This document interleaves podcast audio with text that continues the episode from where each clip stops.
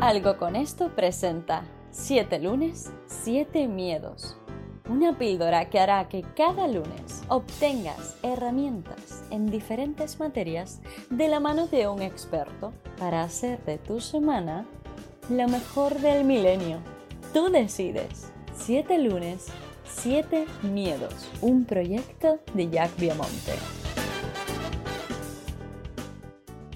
Muy buenos días a todos. Hoy estamos en otra serie de 7 lunes, 7 miedos. En esta ocasión tenemos el gran placer y honor para mí de estar con Mónica Galán Bravo.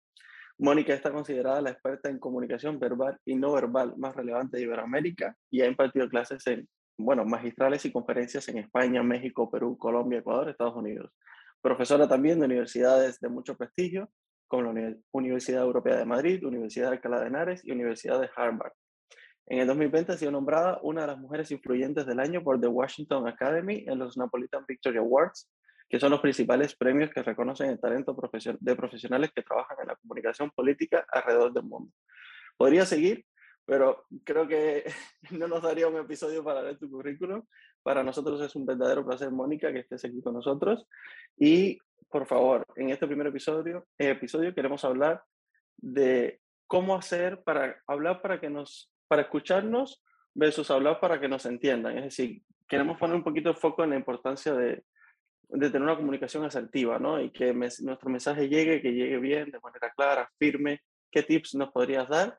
Y si quieres, bueno, hacer una pequeña introducción tuya, pues perfecto. La introducción está perfecta, lo que soy es mm, se ve, si además de escuchar este, este podcast lo, lo pudieran ver, pues un amante de, de los libros, del lenguaje y bueno, en algún momento me obsesioné con, con qué pasaban los discursos que funcionaban para que llegaran mejor a la audiencia y por qué se recuerdan cuando un discurso, cuando una intervención oral, que no tiene que ser el gran discurso en el gran teatro, ¿no? Eh, ¿Cuándo se vuelven memorables? ¿Qué tienen esos discursos?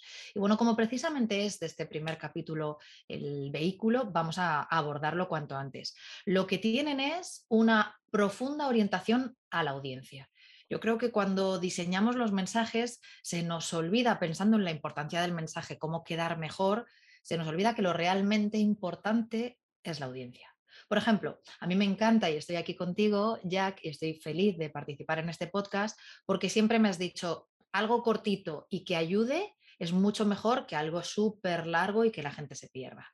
Pues eso ya significa que sabemos que nuestra audiencia hoy no tiene porque somos audiencia de otras cosas nosotros, no tenemos todo el tiempo del mundo, no pasa. De hecho, mm, cuando sigas en esta carrera profesional, todos los años que nos quedan a todos por delante, esperemos que sean muchos, claro que sí, pues es que nos vamos dando cuenta de que o agendamos el descanso o verdaderamente eh, se vuelve, si una, una, rueda complicada en la que trabajamos para vivir en vez de, eh, bueno, o vivimos para trabajar, mejor dicho, en vez de trabajar para vivir y vivir mejor dicho esto, como ves, el enfoque tiene mucho más que ver con dirigir a la audiencia ese mensaje y mimarlo para que le llegue de una forma fácil.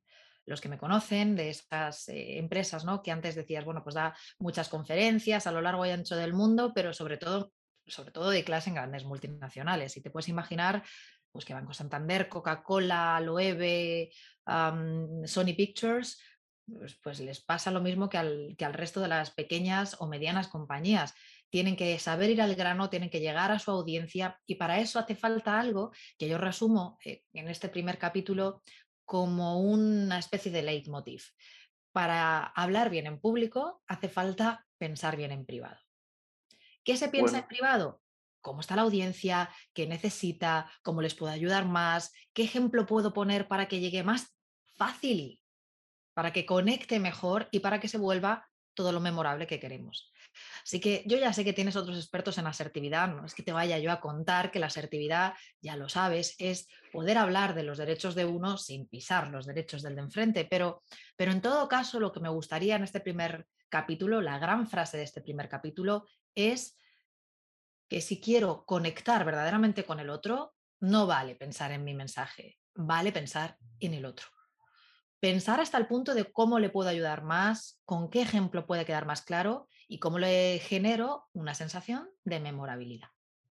Qué maravilla, Mónica. Bueno, pues te agradezco muchísimo todos estos tips. Estoy seguro de que a más de un compañero y colega de profesión les será muy útil porque muchas veces también en esos juicios, ¿no? en esas eh, situaciones deberemos prestar un poquito más atención en qué, cómo está recibiendo nuestro, bueno, nuestro oyente nuestro mensaje. Así que te lo agradezco de todo corazón y nos vemos en otros siete lunes.